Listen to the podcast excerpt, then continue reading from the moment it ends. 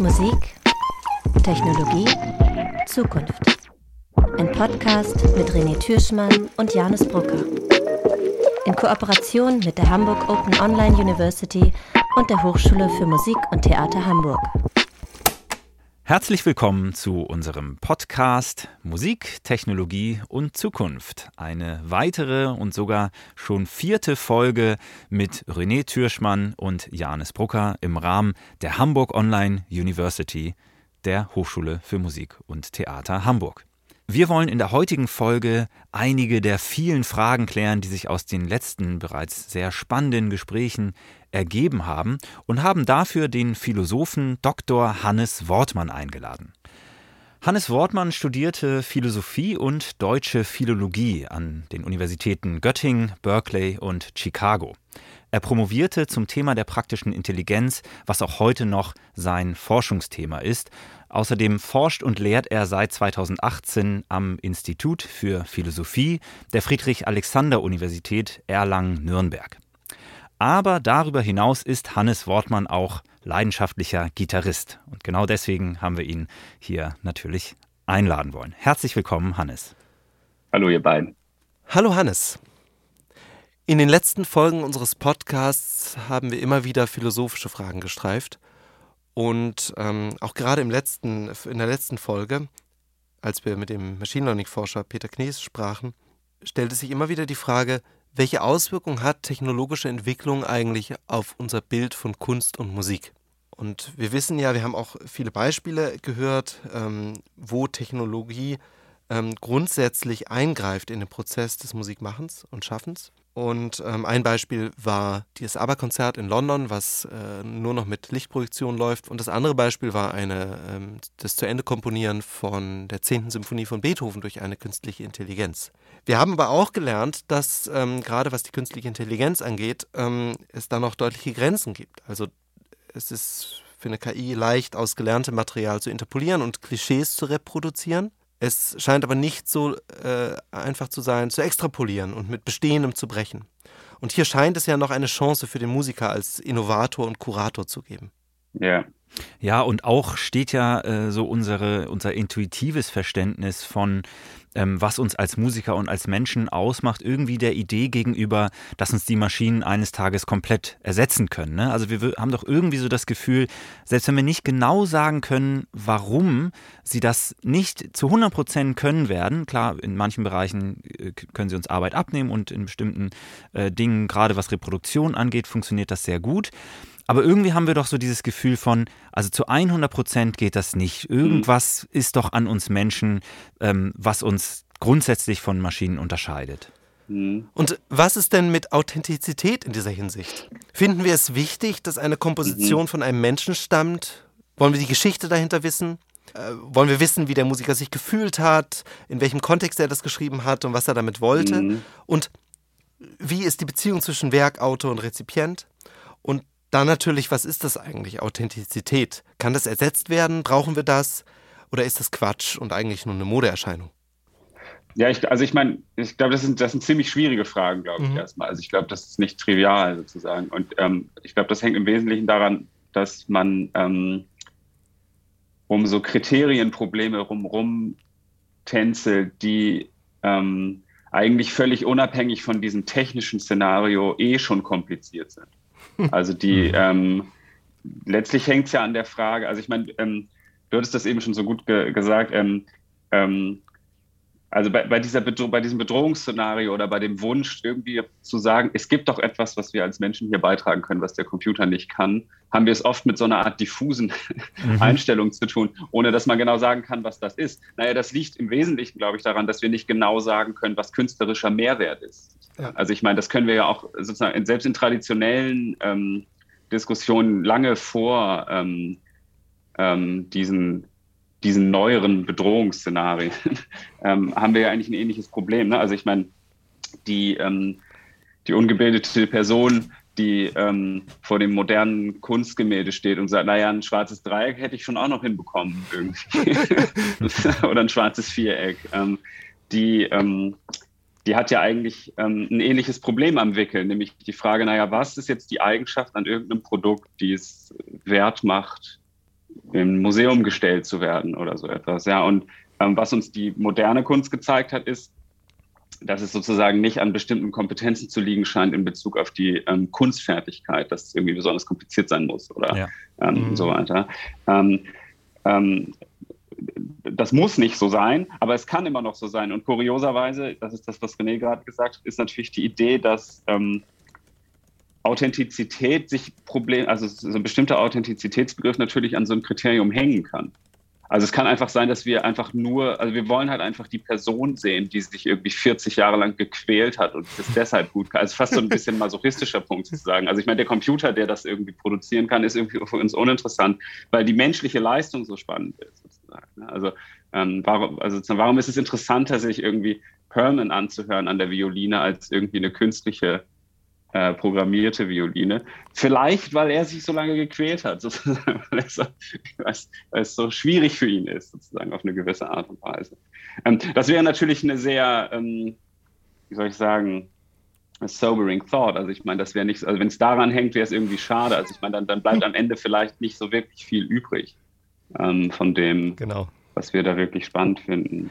Auf der anderen Seite ähm, gibt es so Beispiele von Star Trek, wo dann Data ja. irgendwie innerhalb von ein paar Millisekunden Klavier spielen lernt und dann trotzdem noch Leute musizieren mit ihm auch und ähm, ja. viel schlechter sind als er. Und er kann das perfekte äh, Klavier- oder Geigensolo von dem und dem nachspielen, aber er kann es halt selber nicht extrapolieren. Also auch da, so in den 90ern oder in den 80ern bei, bei Star Trek Next Generation, wird dieses Problem der Extrapolation äh, thematisiert.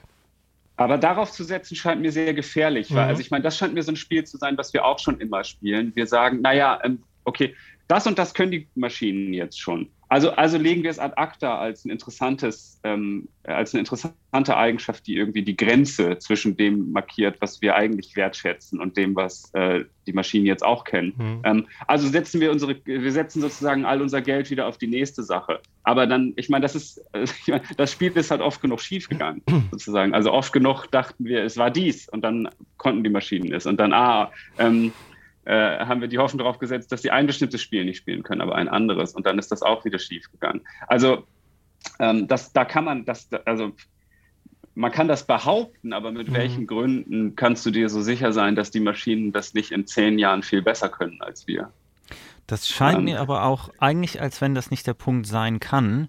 Allein deshalb, weil wir doch beobachten, dass wir ja zum Beispiel immer noch Leistungssportler oder sowas auch für solche Leistungen bewundern, dass sie hart trainieren, dass sie sehr lange äh, brauchen, um ihre Muskeln, ihre mentalen und was, was weiß ich für Fähigkeiten dahin bringen, dass sie irgendwie den, den nächsten Rekord im Weitsprung brechen, obwohl es außer Frage steht, dass man, wenn man einen Roboter bauen würde, der natürlich weiter springen könnte oder nicht nur würde, sondern das wahrscheinlich auch gemacht hat. Insofern, das das kann es ja eigentlich dann offenbar nicht sein. Oder, man müsste dann ja davon ausgehen, dass man sagt, okay, ab jetzt sind für uns alle Leichtathleten, äh, Weitspringer äh, uninteressant geworden, weil der Computer das schon überholt hat. Und das ist ja nicht ja. so. Genau, aber ich glaube, das ist eine offene Frage, woran das liegt. Also, und ich glaube, die Bedrohung, die viele Leute bei so ähm, Kunstproduktion oder äh, Leistungssport im weitesten empfinden, ist, ähm, wie soll man das nennen? Das, der einzig, die einzige Tatsache, die daran, die, die sozusagen wirklich erklärt, dass wir ähm, uns noch mit bestimmten ähm, Bereichen menschlicher Produktion sozusagen engagiert beschäftigen, so ein Konservativismus ist. Und dass wir nur lang genug warten müssen, bis sich das erledigt hat, sozusagen. Irgendwann ist es dann halt einfach, wenn man, wenn man permanent sieht, dass ähm, die Computer immer besser sind oder die künstliche Intelligenz immer besser ist oder die Maschine immer besser ist, dann wird es irgendwann uninteressant, sich die menschliche ähm, Performance anzuschauen. Das ist, glaube ich, die, das ist, glaube ich, die tiefere Sorge, die dahinter steht, sozusagen. Mhm. Also ich meine, das ist eine Sorge, die, glaube ich, sozusagen jetzt rein motivational dafür verantwortlich sein kann, dass man ähm, nach irgendeiner Eigenschaft sucht, die prinzipiell nicht äh, kopierbar ist ja. von der künstlichen ja. Intelligenz. Ja. Ähm, nur die Argumente, die dafür sprechen, dass irgendwas prinzipiell nicht kopierbar ist von den Künstlern, die sind erstaunlich dünn und es ist auch nicht so klar, wo man, wo, wo die herkommen sollen. Also wenn man nicht gerade eine ziemlich anspruchsvolle religiöse, zum Beispiel, zum Beispiel, nicht notwendigerweise zum Beispiel religiös motivierte Idee hat, dass es irgendwie göttlich gegebene Eigenschaften gibt, die nur Menschen oder nur erschaffene Wesen haben können, ja, ist nicht so klar, wo die herkommen soll. Ja. Wo, wo, wo, wo mhm. sollen wir solche Eigenschaften herzaubern? Ähm, und dann scheint es so ein bisschen zu, so ein bisschen, scheinen wir so ein bisschen in der Situation zu sein, dass wir so eine Art Rückzugsgefecht führen müssen. Dann, dann müssen wir sowas sagen wie, naja gut, wir interessieren uns halt genuin für, als Menschen, mhm. interessieren wir uns genuin äh, für Menschen ähm, gemachte ähm, Erzeugnisse. Aber das tun wir ähm, jetzt schon. Also wir würden ja, genau. ja, wir würden ja zum Beispiel, wenn jetzt ein Affe ein Bild malt, was ja auch schon passiert ist, ähm, genau. würden wir das ja äh, nie neben, also in, in, in das MoMA hängen, neben den anderen. Also einfach, weil wir das nicht als interessant empfinden. Wir finden das interessant, was von Menschen gemacht wird. Und, und, und äh, auf der anderen Seite, bei Computern scheint das aber noch was anderes zu sein. Also Beispiel, es gibt ja genug ähm, Kompositionen, die von Computern gemacht wurden die dann sogar mhm. als äh, aufgeführt wurden unter dem irgendeinem Namen, irgendeinem Pseudonym. Das heißt, keiner wusste, dass das ein äh, Computer gemacht wurde. Und dann mhm. haben die das Leute das rezipiert, haben sich das angehört und dachten, ja, Musik, super, hat irgendwer geschrieben wahrscheinlich. Und dann wurde das nachträglich äh, revealed, dass das kein äh, dass das kein Mensch war, der es geschrieben hat. Und damit wurde das für ganz viele Menschen entzaubert. Ne? Also dann, mhm. dann haben die gesagt, mhm. oh ja, nee, dann, also dann war das ja doch kein richtiges Stück. Genau. Also genau, ich glaube, an der Stelle habe ich so eine Neigung zu sagen, es, es spricht überhaupt nichts dagegen, ähm, so ein Kriterium als ähm, Unterscheidungskriterium für Kunst, Nicht-Kunst oder sowas in der Art anzuwenden. Das steht uns offen. Niemand kann uns das sozusagen auf eine intelligente Art und Weise verbieten, glaube ich. Warum auch, sozusagen. Ja. Aber man muss dann natürlich sehen, dass man bestimmte Faktoren verwendet für so eine Unterscheidung, die ähm, in gewisser Weise überraschend sind. Also ich meine, man kann, ich meine, da kann man jetzt so mit Gedankenexperimenten operieren okay, was ist, wenn jetzt die Aliens kommen, die wir tatsächlich als natürliche ähm, Wesen irgendwie akzeptieren und die sind irgendwie ein bisschen besser darin, ähm, das wäre deprimierend. anspruchsvolle klassische Werke zu, zu schreiben, sozusagen. Wäre das deprimierender oder könnten wir dann genauso gut sagen, ähm, ist uns egal, wir interessieren uns halt für die Menschengemachten. Und ich glaube sozusagen, also ich meine, wir springen, glaube ich, natürlicherweise in beide Haltungen. Ich, man kann das, glaube ich, viel trivialer machen, wenn man sich, ähm, wenn man sich ähm, im Sport zum Beispiel sowas anschaut wie Gewichtsklassen. Ja, es ist sozusagen völlig okay und natürlich für uns zu sagen, in einem Sport wie Boxen unterscheiden wir zwischen Gewichtsklassen, ähm, weil jemand, der technisch sehr versiert ist und Schwergewichtler ist, jemanden, der technisch sehr versiert ist und Leichtgewichtler ist, ähm, überproportional häufig besiegen würde, sodass das ganze Ding uninteressant wird. Wir können trotzdem einen Begriff davon schaffen, was es bedeutet, wie es im Englischen immer so schön heißt, Pound for Pound der beste Boxer zu sein. Wir können dem Begriff Sinn abgewinnen, zu sagen, jemand aus einer leichteren Gewichtsklasse ist eigentlich der bessere Boxer als der in der Schwergewichtsklasse, weil er technisch versierter ist zum Beispiel, weil er einfach mehr Boxen beherrscht auf eine gewisse Art und Weise. Ähm, aber das Problem ist, dass wir neben diesem Begriff immer noch so einen ganz, wie soll ich sagen, ganz robusten Begriff haben von, naja, aber am Ende des Tages, wenn sie beide permanent, also sozusagen häufiger in den Ring steigen würden, würde der Schwerere den Leichteren trotzdem immer besiegen. Deswegen, was soll's? Er ist der bessere Boxer. Aber im Musikbereich gibt es ja genauso ein Problem. Im Hip-Hop zum Beispiel oder im Jazz, du hast ja so eine Art ähm, äh, musikalischen Rassismus. Ne? Du glaubst irgendwie, dass Schwarze besser grooven. Ähm, und man, man hat es im Hip-Hop auch gesehen, als dann ähm, hier Slim Shady, äh, wie heißt er? Eminem, Eminem auf, ja. die, auf die Bühne trat, dass der plötzlich ein ganz typisch schwarzes Ding gemacht hat. Aber der Witz war, er spielt er in einer anderen Klasse. Also er hat ja in dem Augenblick, wie du beim Boxen ja auch, er hat gar nicht versucht, ähm, ähm, hier Snoop Dogg äh, sozusagen Konkurrenz mhm. zu machen, sondern er hat eben sein eigenes Ding gemacht und damit war es okay. Aber er wäre sozusagen, er hätte sozusagen keine Chance gehabt, hätte er in Snoop Dogg's Realm versucht zu, zu, ja. zu leben ich bin so ein bisschen skeptisch, wie, wie, wie weit diese, also ich glaube, da ja. gibt es eine gewisse Parallelität, aber ich glaube, man darf das nicht überspannen, weil der ganze Witz bei Gewichtsklassen im Sport ist ja, dass wir am Ende des Tages mit den, mit den gleichen Fähigkeiten unter der gleichen Beschreibung, mhm. unter den mhm. gleichen Regeln zu tun haben. Mhm. Und ja, das ist ein großer Unterschied zwischen Sport und Kunst. Also in, in, in, was Kunst auch auf gewisse Art und Weise so kurios macht. Ähm, wie du gerade gesagt hast, der ganze Witz bei Leuten wie Eminem war ja, dass sie bestimmte Dinge gemacht haben, ähm, aber sie gleichzeitig so verändert haben, dass man sie irgendwie nicht mehr so richtig mit dem davor vergleichen kann. Das ist, also ich meine, das ist sozusagen ein ganz typisches Be also Merkmal, glaube ich, von Kunst. Mhm. Ähm, ähm, man, ähm, man muss sozusagen etwas Neues schaffen unter Beibehaltung bestimmter etablierter Regeln. Ähm, ja, also die, der ganze Witz besteht oft darin, dass man bestimmte Regeln bricht und andere beibehält, sozusagen. Ja? Ähm, alle, alle Regeln des Spiels zu brechen ergibt keinen Sinn, weil dann erkennt es niemand mehr als Kunst. Ja, also wenn ich ein schwarzes, wenn ich sozusagen ein schwarzes äh, Viereck an die Hauswand male ähm, draußen, ja, würde niemand auf die Idee kommen, davor stehen zu bleiben und das irgendwie dem, dem Ding irgendwie künstlerischer Wertschätzung, äh, dem Ding irgendwie künstlerische Wertschätzung entgegenzubringen. Wenn ich als erster abstrakter Künstler auf die Idee, wenn ich als erster abstrakter Künstler auf die Idee gekommen bin, das Ding ins MoMA zu hängen, hm. ist das interessant, weil ich bestimmte Regeln beibehalten habe. In dem Fall jetzt sehr kunstexterne Regeln, Regeln wie, das wird in bestimmten Räumen ausgestellt und da kommen Leute hin und zahlen viel Geld, um das ähm, anzugucken. Wenn ich unter den äh, Bedingungen sowas ähm, ähm, bestimmte andere Regeln brechen, nämlich die Idee, dass es irgendwie äh, technisch anspruchsvoll sein muss, was ich da mache, zu einem bestimmten Grad, ähm, ergibt es irgendwie Sinn, dem, das Ganze irgendwie künstlerisch wertzuschätzen. Ist nicht so klar, warum, da kann man sich lange drüber streiten. Mhm. Ne? Aber also ich glaube, da, da, bricht diese Parallele, glaube ich, zusammen. Ja. Aber ich hatte das gerade auch so verstanden, dass du eigentlich noch darauf hinaus oder auf etwas noch hinaus wolltest im Sinne von, naja, beim Boxen zum Beispiel sind wir ja, also finden wir das ja okay zu sagen, okay, wir unterteilen schon mal in verschiedene genau. Kategorien. Und ähm, davor waren wir sozusagen so ein bisschen bei der Überlegung, ja, was, inwiefern können wir Kunst als Kunst bewerten oder menschliche Kunst als menschliche Kunst? Oder wolltest du quasi nur auf den Punkt hinaus, ob wir uns als Menschen wohl, wohl das unterscheiden können im Sinne von, naja, kann ja sein, dass die AI das besser kann, aber diese ist eben Klasse Mensch, also Gewichtsklasse mhm. Mensch und diese ist eben Gewichtsklasse Maschine, dann können wir unter den Gesichtspunkten betrachten, ja gut, diese, diese KI ist schöner, macht schönere Sachen als diese andere KI, aber dieser Mensch macht schönere Sachen als dieser Mensch und in, so in diesen Gebieten uns auf. Ja, also meine Vermutung ist, dass wir eigentlich eher ähm, sowas machen wie in der, in der letzten, also dass es zumindest uns offen steht, dass sich die Praxis dahin entwickelt, äh, wie du es jetzt gerade als zweites beschrieben hast, dass man sagt, naja, ähm, was wir ändern, sind de facto ähm, Standards der Wertschätzung.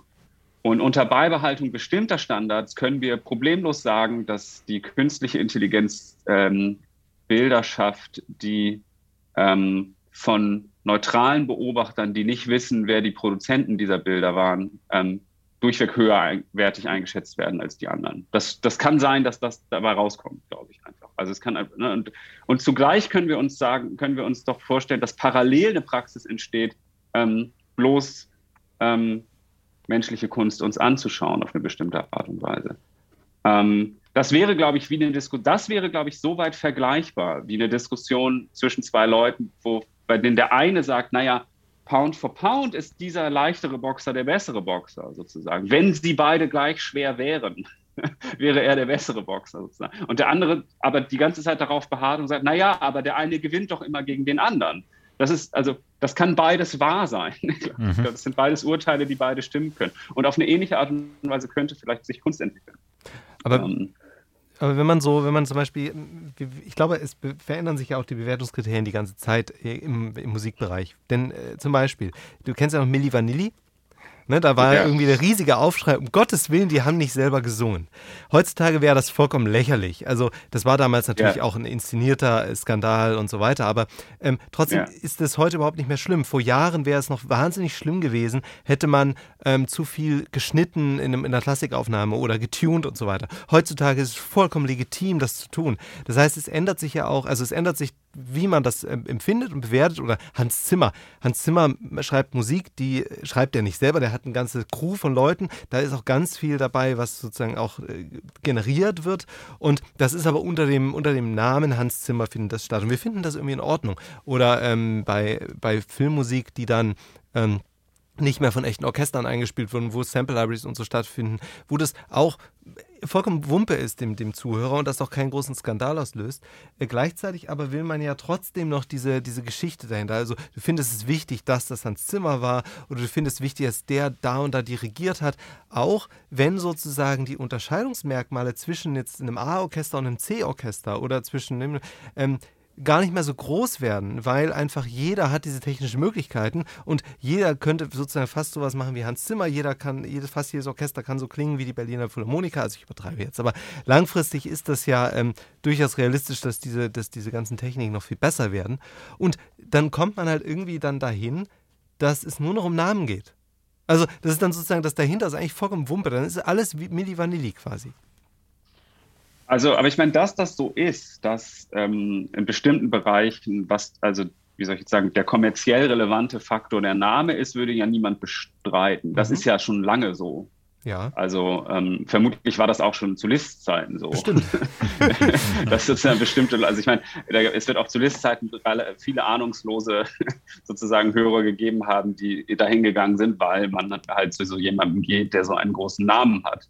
Ja, ähm, ähm, das, also ich, in gewisser Hinsicht, glaube ich, schafft da das, ähm, schafft uns da so eine technische Entwicklung keine genuin neuen Probleme. Ähm, also es gab schon immer, also Snobs gibt es schon ganz schön lange. Also ich weiß nicht, vermutlich so lange wie es Kunst gibt, gibt es auch sozusagen Snobs, ja, die ähm, äh, aus, aus den falschen Gründen sich ähm, ähm, aus den falschen Gründen Gegenständen bestimmte Formen von Wertschätzung entgegenbringen. Ähm, ich glaube, dahinter steht ein legitimer Punkt, also hin, hinter dieser, hinter, hinter einer Sorge in Bezug auf, dieses, auf diese Tatsache, dass irgendwie, dass irgendwie an, an Snobberei irgendwas nicht in Ordnung ist, steht, glaube ich, ein legitimer Punkt, nämlich die Idee, dass ähm, Individuen in der Kunst auf eine bestimmte Art und Weise relevant sind. Ähm, und das ist, glaube ich, ein Punkt, wo wir uns fragen können, ob diese Art von Relevanz ein guter Kandidat dafür ist, als Kandidat für was Unersetzbares zu fungieren, sozusagen. Weil, also ich meine, warum ist das Individuum so wichtig und wird vielleicht über die Maßen so ein bisschen stilisiert im Kunstbereich? Ähm, hier ist ein Vorschlag. Ich glaube, das Individuum spielt eine besondere Rolle, weil es in Kunst häufig darum geht, so eine, also eine bestimmte Art von Neuperspektivierung zu schaffen. Ähm, gleichzeitig sozusagen äh, das, was ich vorhin mit Regelbrechen skizziert habe, auf, auf, auf so eine schlagartige Art und Weise zu machen zu sagen, diese Aspekte, die wir bisher immer wertgeschätzt haben, sind überhaupt nicht mehr wichtig. Ich schaue mir nur noch andere an. Ich, ich, interessiere mich nicht mehr für naturalistische Darstellung, ich interessiere mich nur noch für bestimmte geometrische Aspekte aus dieser naturalistischen Darstellung und übertreibe die jetzt völlig maßlos. Also das, was man, ich meine, das hat viele Namen gekriegt, glaube ich, in der Geschichte der Ästhetik. Das wird manchmal Kreativität genannt, manchmal wird das darüber erklärt, dass es in der Kunst darum geht, etwas Neues zu schaffen. Ähm, und der Witz also jetzt kann man wieder fragen, ist es wichtig dafür, für diese Art von Perspektivwechsel, dass man Individuen braucht? Kann das nicht ein Computer auch? Kann man jetzt wieder fragen. Aber ich glaube, der Witz daran ist, dass man die Perspektivwechsel nur aus einer Perspektive heraus versteht. Mhm. Man muss jemand sein, der sozusagen durchschaut hat, was an der Kunst vorher interessant und wichtig und regelhaft war, um zu verstehen, was an Regeln gebrochen wurde und was hier beibehalten wurde. Und das, das, also diese Art von, diese Art von Sprung, auch auf Seiten des Wertschätzers sozusagen, ist nur möglich, wenn man vorher in, grob gesagt, in der Perspektive des Erschaffers war. Also der ganze Witz daran ist, glaube ich, dass, ähm, also ich meine, warum, warum ist, ähm, Kunst wird interessant und, glaube ich, fängt für uns an zu leuchten auf eine gewisse Art und Weise, wenn man durchs Museum läuft oder wenn man irgendwie in der klassischen Musik unterwegs ist. Ähm, wenn man diese, diese Brüche nachempfinden kann.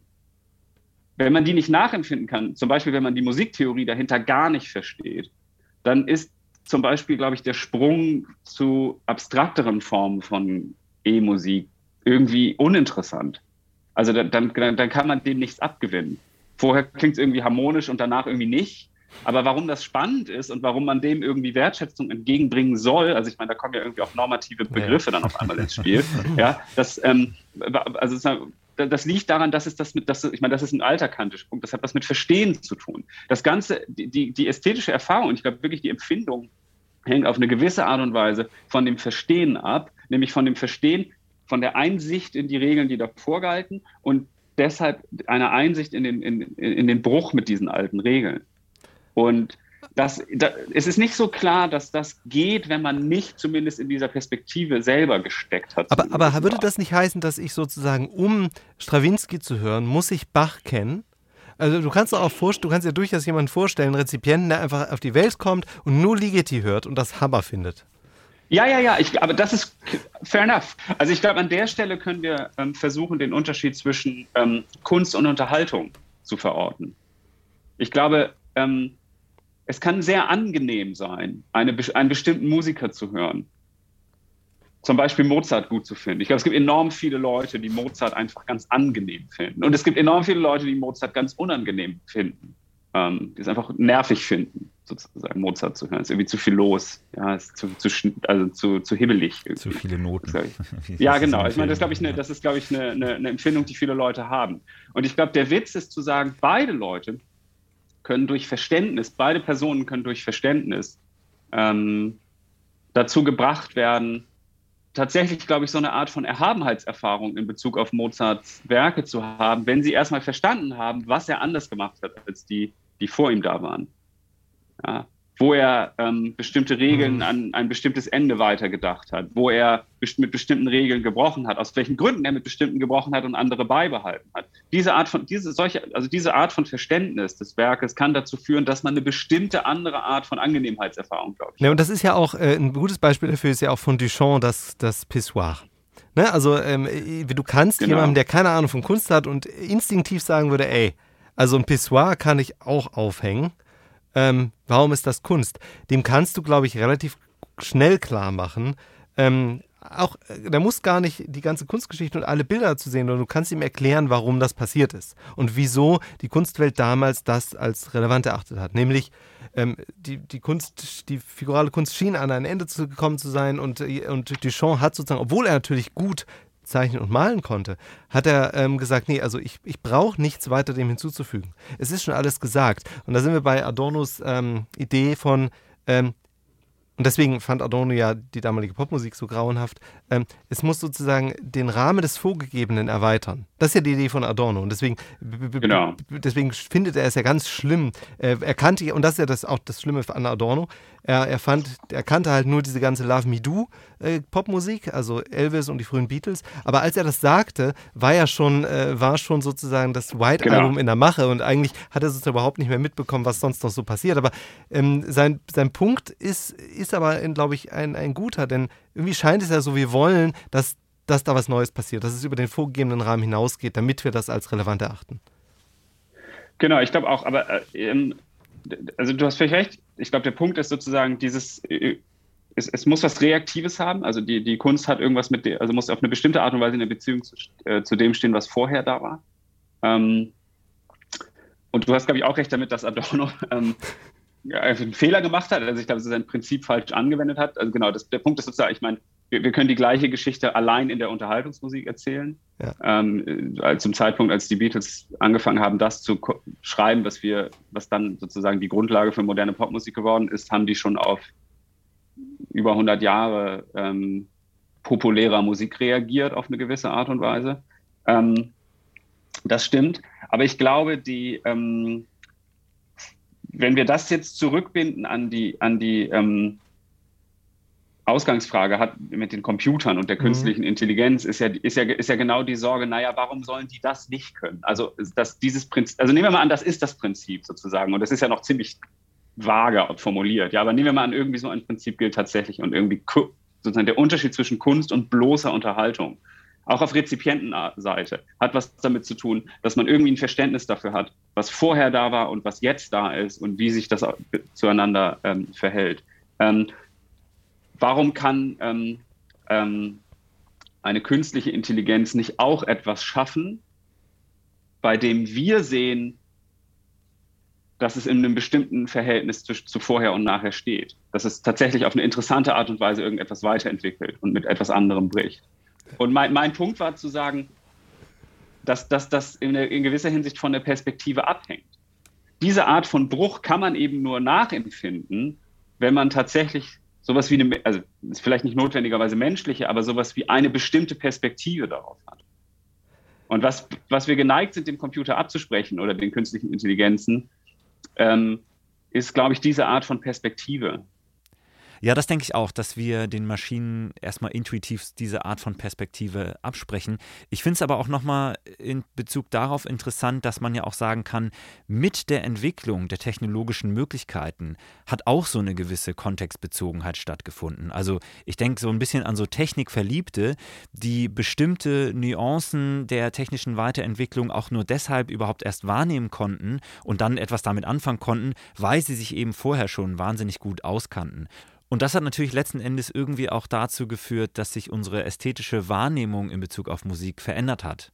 Ich glaube, eine bestimmte Form von Technikverliebtheit, wie du es gerade genannt hast, was eigentlich ganz treffend ist, ähm, entsteht ja einfach aus einer bestimmten Idee der Perfektion. Also der ähm, Produzent, der früher schon immer im Studio saß und eigentlich das Gefühl hatte, ähm, richtig gut wäre es, ähm, wenn die Musiker hier alle gar keine Fehler mehr machen. Dann wäre es prima, sozusagen. Der jede, jede leichte Dissonanz, jedes Kratzen auf der Seite letztlich als, ein, als eine Form von Problem empfindet, die es zu eliminieren gilt. Ähm, der hat ein bestimmtes Bild, glaube ich, ein bestimmtes Ziel vor Augen, was ähm, Musikproduktion leisten soll, nämlich möglichst viele dieser Fehler zu eliminieren. Solche Leute verwenden Autotune und solche Produkte aus einem bestimmten Grund heraus, nämlich solche Fehler zu eliminieren. Und das ist ja zum Beispiel typisch dafür wäre Beispiel auch in der Klassik ist ja genau das eigentlich die Idee von Lernen, ne? Dass du quasi perfekt genau. wirst und alles Richtig, vermeidest. Ja. Was genau, das wir, genau. Also ich glaube, die, da. die Idee ist, also. genau, ja genau. Ich glaube, das ist eine sehr verbreitete Idee. Und es, äh, genau, zugleich gibt es natürlich Leute, die sagen, nein, das ist überhaupt, das soll überhaupt nicht die Idee sein. Die Idee von Musikproduktion ist es irgendwie die Dynamik der, ähm, der Live-Performance irgendwie einzufangen. Ja, und gerade diese Sterilität, die sich durch die Perfektion entwickelt, verlieren wir dieses, dieses Gütekriterium. Deswegen äh, bauen wir jetzt ganz komplizierte Studios, in denen irgendwie die Band wirklich live spielen kann. Und dann werden andere technische Herausforderungen zu Problemen, nämlich wie ähm, kriegen wir bei diesem ganzen Lärm die einzelnen Musikinstrumente abgenommen, äh, in einem Zustand, wo die Leute noch inter miteinander interagieren können, so wie sie auf einer Bühne interagieren und so. Also ich meine, dann werden die technischen Herausforderungen, glaube ich, einfach andere offenkundig ist die Musik voll von solchen, äh, von solchen ähm, Auseinandersetzungen über verschiedene Gütekriterien. Und ich glaube, die meisten ähm, Musiker sozusagen sortieren sich irgendwo auf so einem Spektrum ein ähm, und sagen irgendwie, ja, das will ich repariert haben, sozusagen, das war ein Fehler, den ich jetzt hier im Studio, da würde ich jetzt gerne nochmal irgendwie Autotune drüber laufen lassen oder das Solo würde ich gerne an der Stelle, würde ich es gerne nochmal einspielen. Und bei der anderen Stelle sagen sie, nee, nee, nee, die Leute verstehen schon, was das soll. sozusagen, auch wenn ich die Note nicht richtig getroffen habe, das ist in Ordnung. Und ich meine, deine Herausforderung in Bezug auf ähm, künstliche Intelligenz ist natürlich die Frage, okay, warum sollten wir nicht davon ausgehen, dass die künstliche Intelligenz verstehen kann, in Anführungszeichen, dass verschiedene Gütekriterien dieser Art existieren ähm, und verschiedene Leute verschiedene ähm, Gütekriterien dieser Art wertschätzen und deshalb unterschiedliche Musik ähm, positiv bewerten und deshalb es gute Gründe gibt, verschiedene Musik in Hinblick auf diese Kriterien zu produzieren. Und es scheint mir erstmal nicht klar zu sein, warum man da skeptisch sein sollte. Also. Nee, das ist äh, interessant, dass du es nochmal sagst, weil das äh, mich zurückführt zu einer Frage, die ich vorhin noch hatte, als du, als wir quasi mit dem Vergleich äh, ankamen mit den, mit den Schwergewichtsklassen, ähm, ob du denn davon ausgehen würdest, dass die, das KI oder sagen wir mal technisch perfektionierte ähm, ähm, Musik sozusagen per se das bessere Resultat auf dieser objektiven, also auf der Ebene, der schwerere Boxer besiegt ja wohl den anderen, ähm, definitiv erfüllen, weil ich hätte jetzt gedacht, es gibt mit Sicherheit auch Leute, die mit der These kommen und sagen, nee, nee, die menschengemachte, das hört man auch, die ist ja auf jeden Fall besser. So wie das Biobrot. So, äh, ähm, und da, da wären halt auch so, also Überlegungen, die, die vielleicht dafür sprechen, sind sowas wie, als man angefangen hat festzustellen, naja, wir können, wir können äh, MIDI-Events quantisieren oder auch Audio, merkt man irgendwann, okay, es gibt so einen Punkt, da ist unsere Schmerzgrenze übertroffen und wir finden das, außer natürlich eingebettet in so einem bestimmten Stil, wie er in den 80er Jahren zum Beispiel ähm, beliebt war, Aber es gibt so für sehr viele äh, Produktionen halt so eine Art Schmerzgrenze, die wir damit überschreiten, weswegen man dann zusätzliche Funktionen wieder einbaut. Naja, wie, wie wäre es mit einem Humanize? Irgendwie so ein, so ein Faktor X, um den man so ein bisschen wieder das, das aufdröselt und unperfekter macht. Und da ist jetzt so die Frage, gibt es da einfach so einen Punkt, an dem wir sozusagen uns selbst überlisten, wo man merkt, okay, jetzt ist es halt nicht mehr ganz so perfektioniert? Oder gibt es da diesen Punkt, wo man sagt, okay, das, was die Maschinen da versuchen abzubilden, dieses, diese menschliche Komponente, die wir nach wie vor mal wieder nicht so richtig fassen können, ähm, fühlt man oder merkt man dann eben doch, wenn man eben echte menschengemachte Musik äh, sozusagen be bekommt. Und deswegen ist die auf jeden Fall auch am Ende die schönere und gewinnt. Ich glaube, das Problem, was wir damit haben, ist, dass wir ja am Ende des Tages einfach testen können, ähm, ob das hört man noch gilt oder nicht. Wir können die Leute ja einfach vor die Produkte stellen und sie fragen. Und ziemlich häufig, wenn wir solche Tests gemacht haben, ist rausgekommen, dass man es offenbar nicht mehr hört. Also ich meine, klarerweise hat man es am Anfang gehört und klarerweise hört man es in Bezug auf viele, viele Produkte. Das ist schon richtig. Ähm, aber ich meine, das ist genau, dann, dann kommen wir, glaube ich, genau in dieses Hamsterrad. Ja? Also dann, dann stellen wir den Ingenieuren ja immer nur eine neue tolle Aufgabe und es ist eine offene Frage, ob sie es tatsächlich schaffen, uns wieder zu ähm, auszutricksen in Bezug auf diese Erfahrung. Ja? Hört man es noch? Ähm, und ich glaube, wenn wir dieses, ähm, diese Herausforderung einfach ähm, ein für alle Mal beenden wollen in gewisser Hinsicht, ist die einzige Option zu sagen, ähm, dass wir für sich genommen wertschätzen, dass es menschengemacht ist und dass wir einfach wissen wollen, dass genau. es menschengemacht ist, dass wir uns betrogen fühlen, wenn es nicht menschengemacht ist. Aber unter dem Aspekt, dass wir zugeben, dass wir es im Ergebnis nicht hören können. Ja, also wenn du nur das Bild siehst oder nur die ähm, hören oder sehen können, ja, dass wir also bei der Musik, äh, dass wir im Ergebnis nicht hören können, ob die Komposition menschengemacht ist oder nicht, oder das Bild menschengemalt ist oder nicht aber das scheint auch ein wichtiger Punkt zu sein, dass sozusagen bei, bei ganz vielen Dingen es einen Unterschied macht für den Menschen, wie das Verhältnis ist zwischen Rezipient und, und Autor oder äh, Rezipient und Werk, Werk und Autor. Also diese ganzen Beziehungen zwischeneinander, diese relationale ja. Idee von Kunst, das ist doch eigentlich das, was ja auch, was irgendwie interessant dann scheint. Ja, ich glaube, ich glaub, es gibt gute Gründe anzunehmen, dass das stabil bestehen bleiben wird. Ähm, kurioserweise ist ja gerade die ähm, technische, der technische ähm, Kniff, den ihr vorhin äh, genannt habt, ein gutes Beispiel dafür, dass uns das besonders interessiert. Also ich meine, warum gehen Leute lieber in Anführungszeichen in ein Konzert, bei dem sie von ABBA Hologrammen bespielt werden, als von einer ziemlich guten ABBA Coverband? ja, genau. So, ja. Warum, weil, also ich meine, kurioserweise scheint mir der, also der Hauptgrund da der menschliche Faktor zu sein, was erstmal so ein bisschen paradox klingt oder irgendwie falsch klingt, aber ja, also ich meine, ähm, weil sie sich irgendwie, äh, also ich meine, gut, es ist ein schwieriges Beispiel, vielleicht hat das was mit Nostalgie zu tun oder vielleicht nur mit ähm, ähm, Technik-Hype, vielleicht wollen die nur mal sehen, wie so ein Hologrammkonzert ist oder so, ja, also ich meine, das, das müsste man genau. dann untersuchen, glaube ich, ne?